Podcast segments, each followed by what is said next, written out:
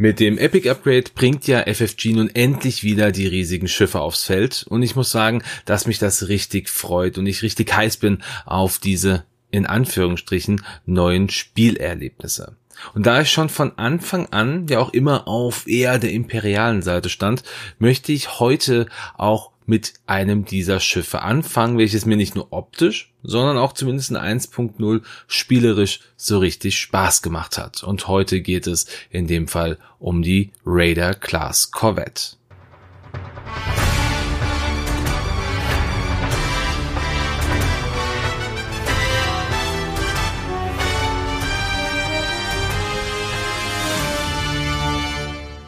Und somit heiße ich euch herzlich willkommen zur 33. Episode von Cloud Car Radio X-Wing Who is Who. Mein Name ist Dennis von den Raccoon Specialists und vorab habe ich eine kleine Information für euch. Da sich die Epic-Schiffe ja hauptsächlich durch die Titel unterscheiden und somit auch äh, zu den verschiedenen Fraktionen zugewiesen werden können, werde ich natürlich zu Beginn erst einmal wie immer ein paar Eckdaten zu den Schiffen geben und in diesem Fall hört es dann dummerweise sogar schon fast direkt wieder auf, denn bis auf den Titel Corvus sind keinerlei Hintergründe zu den anderen Titeln wie die Assailer, die Instigator oder die Impetuous vorhanden. Das hat aber auch einen ganz, ganz einfachen Hintergrund.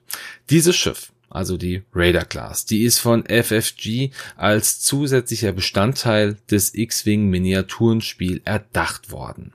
Im Jahr 2014 hat FFG nämlich auf deren Webseite bekannt gegeben, dass man ein Schiff rausbringen wird, was ein Gegenstück zur korellianischen Korvette, also der CR 90 sein sollte. Ursprünglich war überlegt, dass äh, auf vorhandenes Legends-Material zugegriffen werden sollte und man auf eine imperiale Lanzer-Klassenfregatte zurückgreifen wollte. Ja, by the way, das Schiff ist überaus hässlich. Ihr solltet es euch definitiv mal angucken. Ich werde es vielleicht auch in den Shoutouts mal mit reinpacken als Link. Also das Ding ist wirklich richtig hässlich. Glücklicherweise wurde diese Entscheidung im Nachhinein auch einfach revidiert. Das hatte aber auch ein paar Gründe. Einer zum Beispiel war, dass die Lanzer-Klassenfregatte einfach 250 Meter lang ist und das hätte einfach nicht ins Handling von X-Wing Miniaturenspiel gepasst. Somit wurde in Zusammenarbeit mit Lucasfilm Limited ein komplett neues Modell entwickelt, und zwar die Raider Class Corvette, und die wurde auch direkt im Legends-Universum von Star Wars aufgenommen.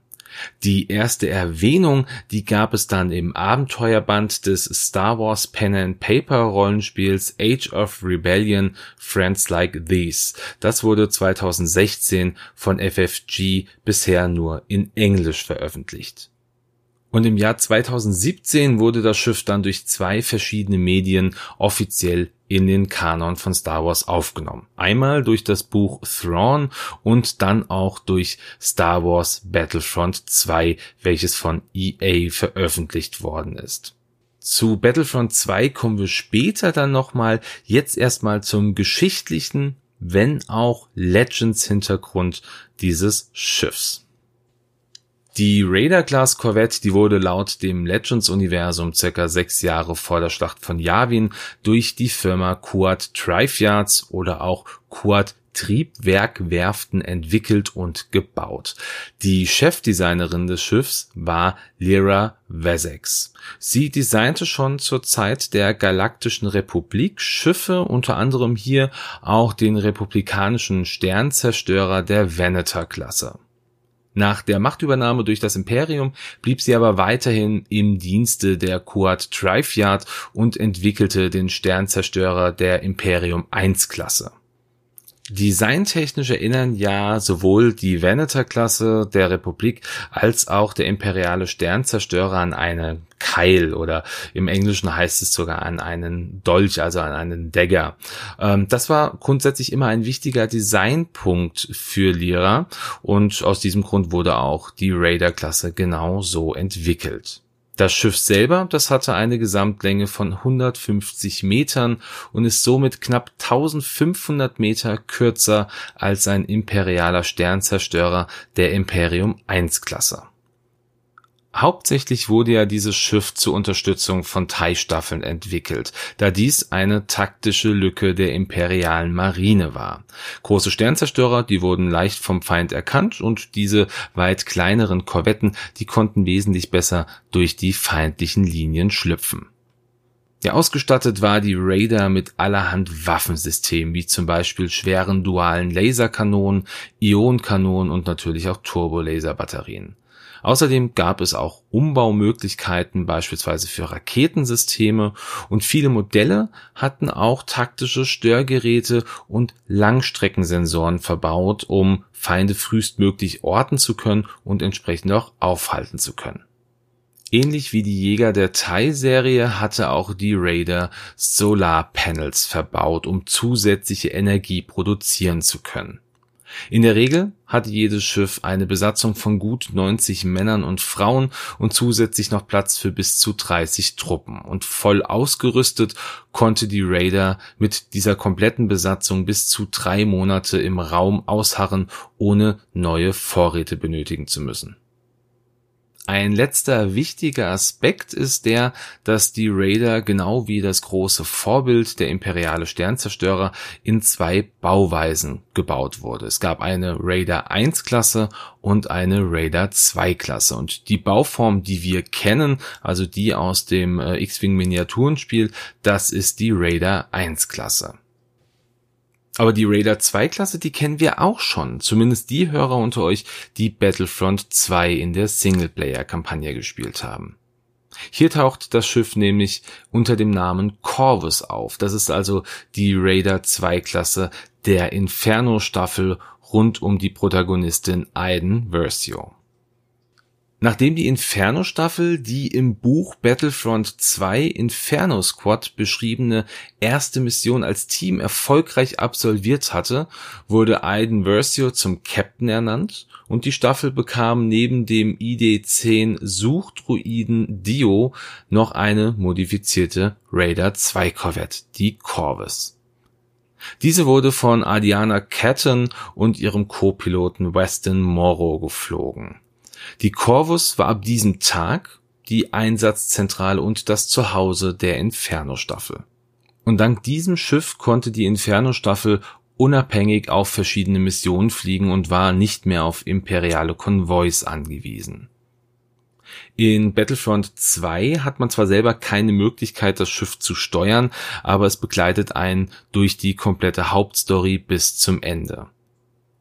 Somit wird die Corvus auch zu einem gewissen Zeitpunkt im Spiel, also nach dem Überlaufen von Aiden und Dell, an die neue Republik übergeben und von dieser neu lackiert und sehr stark nachgerüstet, so dass sie ja am Ende nicht mehr dem Schiff ähnlich sieht, was man am Anfang gesehen hat. Zum Beispiel wurden auch die Solarmodule entfernt und es wurden neue Triebwerke eingebaut. Und die alte graue Primärfarbe, die musste einem neuen roten Farbschema weichen. Mit diesen Änderungen gehörte die Corvus auch bei der Schlacht von Jakku zu den Schiffen der neuen Republik, also auch hier ein Bestandteil von oder vor Episode 7.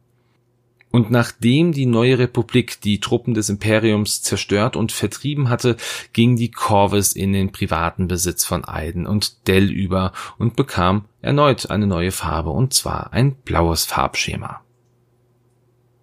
Während der Zeit der Ersten Ordnung wurde die Corvus auf dem Planeten Pileo, auf dem sich Dell aufhielt, von den Truppen der Ersten Ordnung erobert. Kylo, der war auf der Suche nach Dell, da dieser den Standort von Lor Santekka kannte. Das ist ein Freund des Widerstands gewesen und das war auch der, der in Episode 7 zu Beginn im Besitz der Karte von Luke Skywalker war.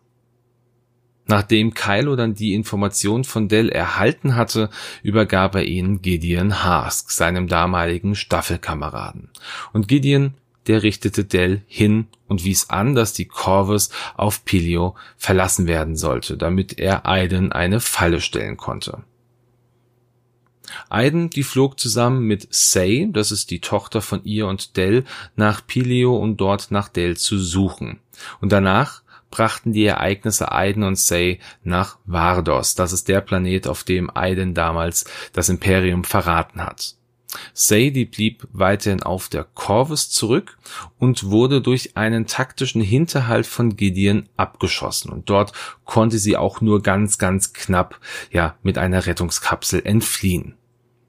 Ja, und somit ist dann auch die Corvus zerstört gewesen und Somit ist im Grunde jetzt auch schon der Hintergrund zur Corvus beendet. Ja, das einzige Schiff beziehungsweise der einzige Titel in dieser Folge mit einem Hintergrund, natürlich in der klaren Hoffnung, dass es in den nächsten Folgen einfach mehr Inhalt geben wird, freue ich mich an dieser Stelle auf euer Feedback und auch auf eventuelle Fragen. Also wenn ihr irgendwas habt, dann gerne, wie immer, Facebook oder auch der Discord-Channel von Games on Tables. Auch da bin ich aktiv und freue mich über eure Rückmeldung.